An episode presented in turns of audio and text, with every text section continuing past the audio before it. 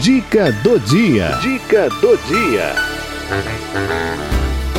Saúde, saúde e desenvolvimento das crianças, com o doutor Marco Antônio Ramos.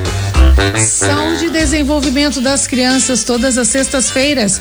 Ele está conosco aqui, Dr. Marco Antônio Ramos, dando ar da graça, né? E também nos orientando. E hoje, mais uma vez, com a gente, vai falar sobre alimentação e logo, né, para os recém-nascidos. Será, né, que é só amamentação ou será que a gente pode já introduzindo algum outro tipo de alimento? Vamos descobrir agora. Doutor Marco Antônio, boa tarde, bem-vindo.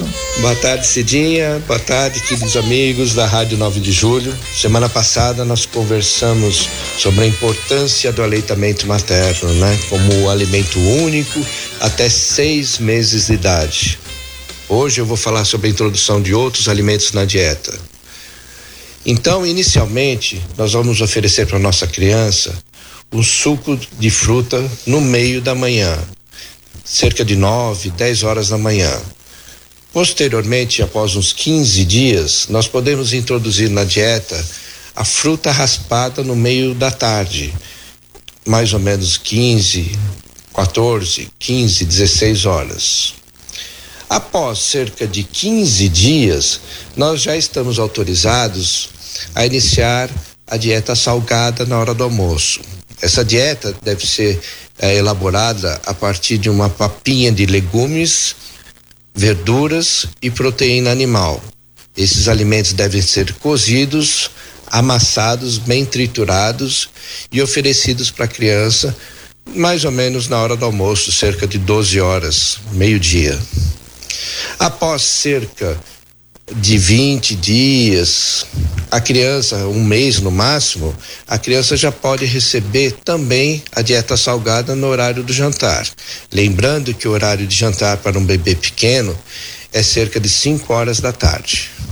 Então, quando nós chegamos na idade de sete meses, sete meses e meio no máximo, a criança já vai estar recebendo as seguintes refeições: o leite materno, que deve ser mantido, como a gente conversou na semana passada, um suco de fruta no meio da manhã, o almoço, uma, uma frutinha raspada, amassada no meio da tarde, e o jantar bem cedo, cerca de 5 horas da tarde. Então, o que que acontece? A criança vai estar recebendo uma dieta completa que deve ser complementada com leite materno. Assim, nós vamos colocar a criança em contato com outros sabores, outras texturas que serão importantes não só para o seu desenvolvimento nutricional adequado, né? Mas também para o desenvolvimento da mastigação e até da fala e da linguagem no futuro.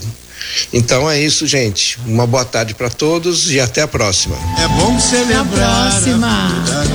Que ótimo. Doutor Marco Antônio Ramos, sempre trazendo informações importantíssimas para gente.